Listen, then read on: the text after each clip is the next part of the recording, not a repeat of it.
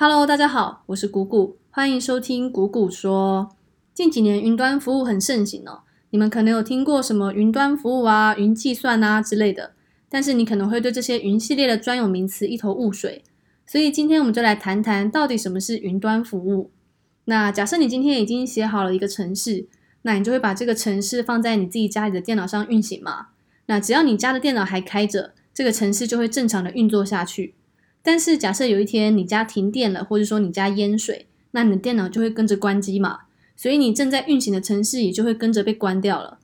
但是这样子很不方便呢，你当然是希望你的城市是二十四小时不间断的一直运作嘛，所以你就得保障你家永远不会断电或是淹水，这样你的城市才能够一直的运作下去。不过这样很累人，因为你总是要上班嘛，不可能一直待在家里照顾你的电脑，所以这个时候你可能就会想。要是有一个人能够帮我照顾我的电脑，确保它二十四小时都不会断电和淹水就好了。那有需求就会有解决方案。这个时候就有人想到了：假设我去建立一群超级厉害的电脑，然后我来拍胸脯保证说这一批电脑二十四小时都可以正常的运作。那你们这些工程师呢，只要把你们的程式放在我的电脑上运作，就不用再来费心思管说这一台电脑会不会坏掉，只要全部都交给我就行了。你们只要确保你们的程式没有 bug 就好。那这个就是云端服务，所以云端服务到底是什么呢？云端服务就是你可以想象成有一群人默默的在帮你顾着一群超级电脑，那他们会确保这些电脑二十四小时都不会坏掉，所以你就不用再像以前一样成天担心你家会不会停电或是淹水。云端服务公司会帮我们守护电脑的稳定性，所以只要你使用了云端服务，你就可以安心的睡大觉了。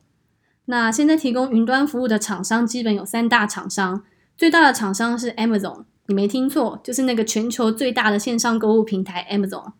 那 Amazon 呢，不止在线上购物非常的有名，其实它在云端服务平台这一块有做得非常好。它目前的市占率是最高的，有百分之三十二的市占率。像是非常知名的 Netflix 影音平台、Twitch 直播平台，甚至连美国的 NASA 太空总部，他们都是使用 Amazon 提供的云端服务。那提供云端服务的第二大厂商是微软。不过微软我自己没有用过，所以我在这边就不多做评论。那第三大厂商呢是 Google，虽然 Google 它在商用上的市占率不是很高，但我自己觉得 Google 它对开发者还蛮友好的，因为它提供了免费的三百美金的额度，可以让你随意使用。不过因为期限只有一年，所以如果第二年你要继续使用 Google 的云端服务的话，还是需要另外付费的。那所以现在你们知道了什么是云端服务嘛？就是有一群人默默的在帮我们守护着超级电脑们。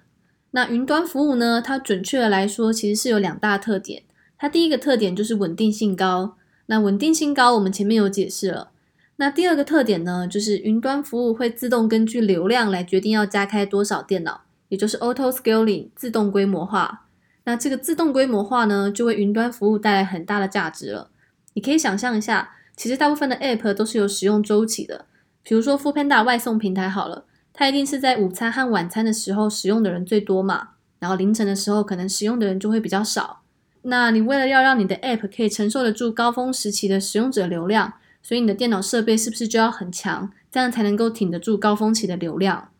但是越厉害的设备它其实就越贵，我们只有在午餐和晚餐时段才需要这么厉害的设备啊，其实其他时间只要普通的设备就够了。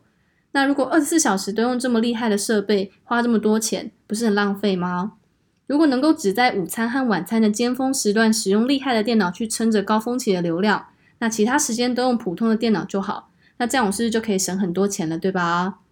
所以云端服务的 auto scaling 自动规模化就是在做这件事情。云端服务它可以自动的侦测你的流量是不是要上升了，然后提前给你准备好厉害的设备。只要你的使用者数量一上升，云端服务就可以自动为你扩展你的设备，让你的 app 可以同时被更多人使用。那当使用者数量下降的时候，云端服务就会收回几台分配给你的设备，只留下几台普通的电脑，让你的 App 可以维持正常的运作，帮你省一点钱。所以使用云端服务的好处非常多，不仅又稳定，还可以聪明的帮我们做 Auto Scaling 自动规模化。因此现在就有许多新创公司纷纷投入云端服务的怀抱，这样他们就可以把时间拿来专注在开发其他的功能上。那虽然说现在云端服务这么厉害，但其实还是有一些比较大型的公司会选择自己维护电脑。那他们大部分是因为需要一些客制化的需求，才会选择自己去维护电脑。不过通常只有大型公司才会这样做了，新创公司或是中小型公司直接选云端服务就对了，这就是规模经济带来的效益。好啦，这一集就聊到这里，希望这一集可以让你们对云端服务有个基本的认识。那喜欢我的话，可以订阅我，也可以到我的 Facebook 粉丝专业谷谷说按赞追踪。有问题想问我的话，也可以私信粉丝专业哦。那我们就下一集见啦，拜拜。